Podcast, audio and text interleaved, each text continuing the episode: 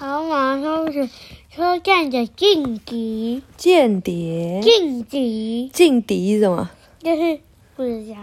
不知道，劲敌就是你，你是一个很厉害的人，然后你的对手也是很厉害的，就是你的劲敌，一个你没有办法打赢的敌人。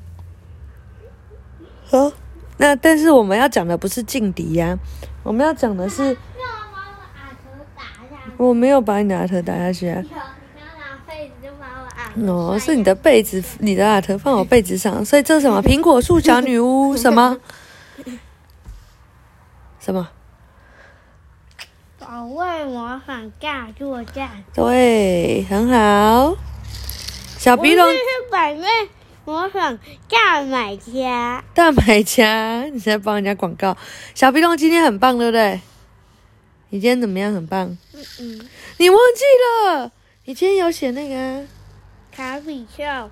写联络簿。小壁咚今天自己写的联络簿，有写一和二，对不对？嗯，哦，超强的耶，好棒，简直就可以去上小学了。好，车站的间谍第九十七页，间谍的意思就是说，我跟你好像是好朋友，但是呢，其实我不是，我是你的敌人的好朋友，但是我假装跟你很好，然后就可以从你这边拿到很多资讯，然后最后会害你，这就叫间谍，知道了吗？嗯嗯，嗯，苹果树小人说到做到。他们在花园里挖遍了五十几个女巫奶奶可能藏东西的地方，可惜什么也没找到。我挖不动了。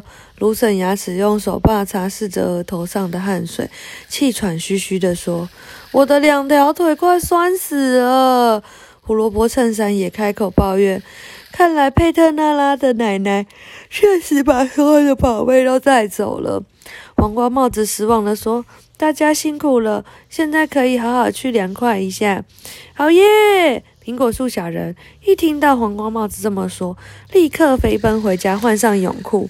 他们穿过花园，冲向池塘，一个接着一个的跳进凉爽的池水中，像树枝一样漂浮在水面上。至于黄瓜帽子，此刻他正在前往苹果房子的路上，准备向小女巫报告报告情况。小女巫高高坐在苹果树上不容易被发现的地方，持续观察魔法模仿咖啡馆周围的动静。原来你躲在这里呀、黄瓜帽子找了好久才找到小女巫。我们翻遍了整个花园，你看，一二三四，这种一和七还有十三，每个地方翻过都有给号码牌。可是没有挖到任何东西，你奶奶什么也没有留下来。好吧，佩特娜拉遗憾地说。不过这也是在我的意料之中。我奶奶说她可能拿拿那张文件去卷烟丝了。唉，不管怎么样，有试过总比没试过好。佩特纳点头同意。你知道吗？刚刚库莫林来来过模仿了。黄瓜帽子惊讶地看着他。这个恶心的家伙已经等不及把他那油腻腻的脏手伸到模仿屋子来了吗？佩特纳点了点头，又拿起了望远镜。一会儿后，他把望远镜递给黄瓜帽子，看到公车站牌的那个男人了吗？你是说那个又高又瘦的男人吗？皇冠帽子问。贝特纳拉点点头，没错，你注意看，公车要来喽！皇冠帽子紧张地注视着眼前的一切。你觉得他会怎么样？会上车吗？不知道，他会揍公车上所有的人吗？不知道，还是他会发现佩特纳在看他？不知道。不知道，一二三选一个。零，零，零是他会发现小鼻龙在看他，所以是哪一个？零，零，小鼻龙会发被发现哦。那我要告诉他你的真名，好不好？嗯，好。红色公车停下来后，四位乘客下了车，有说有笑的穿过马路往咖啡馆走去。接着，公车门关上，继续往前开。太奇怪了，有什么奇怪的地方？就是这个人在等公车，然后公车来了以后，有一些人下车，嗯，然后公车就继续往前开。有什么奇怪的地方？他没有上车。哦，你太厉害，你可以当侦探了。没错，那个高个子没上车，他站在那里一个多小时了。佩特纳拉说：“如果我猜的没错的话，他就是个间谍。间谍，他来这里干什么？”黄光帽子不解地问：“是库莫林派他来监视模仿的。”黄光帽子一听，气都上来了：“模仿有什么好监视的？”这个嘛，佩特拉说：“我也想知道。不管怎么样，我们都要做好防备。你能不能在花园里做些手脚，给库莫林吃点苦头呢？当然，我也会用魔法帮点忙。”黄光帽子露出狡猾的笑容：“你是要我们拿出所有的本事吗？比如，比如说设一个捕捉蟒蛇的陷阱，在门上刷一层黏糊糊的蜂蜜，或是来个强力豌豆大炮之类的？正是如此。”到时候我会再施展一两个小魔法。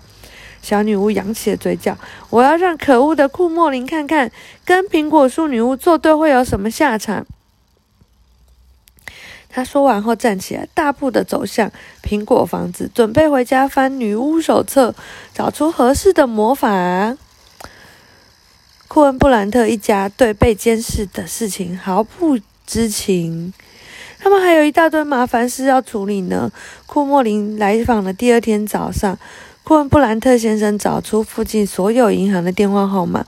库恩布兰特太太忙着处理预定的蛋糕和购物清单。雷亚和路易斯像平常那样，一早就骑着脚踏车去上学。哎，你喝那那的声音很吵哎，你可以喝快一点吗？经过公车站的时候，他们看到一个又高又瘦的男人，似乎在等公车。这个男人正在用手机打电话，一看到兄妹俩就立刻转过去。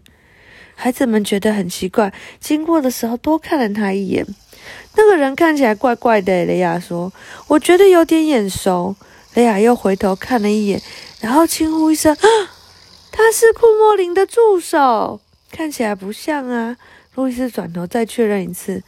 那男人把手机拿到耳边，但眼神明显是在盯着兄妹俩。肯定是他！雷亚叫我出来。之前他和库莫林闯进我们家偷蛋糕配方的时候，穿的是一件厚外套。我们必须告诉爸爸妈妈。还有佩特娜拉，路易斯点点头。我们一放学就去找他。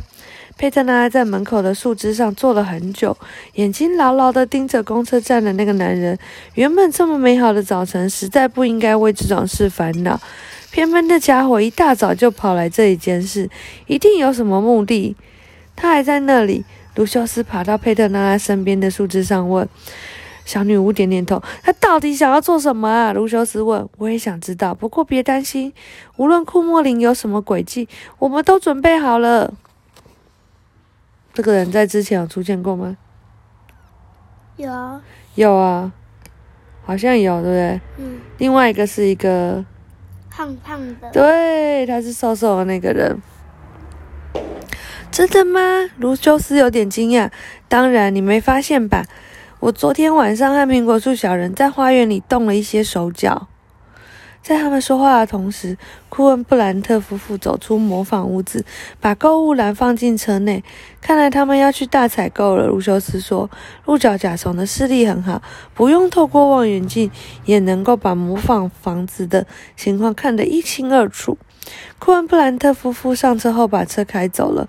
佩特纳拉透过望远镜看着他们离开，然后又将视线锁定在公车站的男人身上。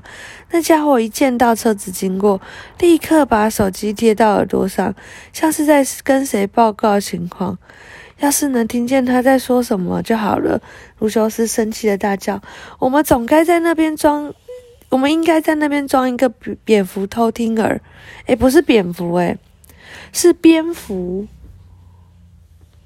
所以昨天我们写错了。滚滚蝙蝠，不是滚滚蝙蝠，叮，是蝙蝠。好，不用偷听，我都猜得到他在跟谁讲话。佩特娜拉说：“我们去花园巡视一圈，顺便提醒一下苹果树小人。我敢用女巫帽发誓，库莫林那个家伙很快就会出现。”你是说他会来这里？卢修斯有点激动。一定会的，谁也拦不住他。我倒要看看他到底想要做什么。佩特娜拉爬到卢修斯的背上，卢修斯发出一声低吼，从树上俯冲下来，嗡嗡嗡的拍着翅膀，在花园里转来转去。佩特娜拉紧抓住甲虫的背，而又以免掉下去，目光不停的搜索苹果树小人的身影。奇怪了，他们跑到哪里去了？佩特娜拉咕哝着。终于，卢修斯发现了苹果小人们的踪影。你猜猜看，他们在哪？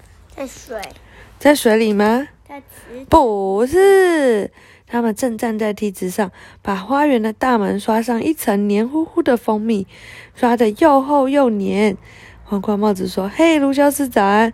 佩特娜拉，我们马上就好了，你们最好动作快一点。”小女巫大声地说：“库莫林随时都会出现。”你说什么？他已经在路上了。黄瓜帽子点点大呃，黄瓜帽子大叫。佩特拿来用力的点了点头。讲完了，嗯，那么快！哪有那么快？刚刚好。啊晚安，小鼻龙最近都很乖，对不对？嗯九点半就准备要睡觉了。晚安。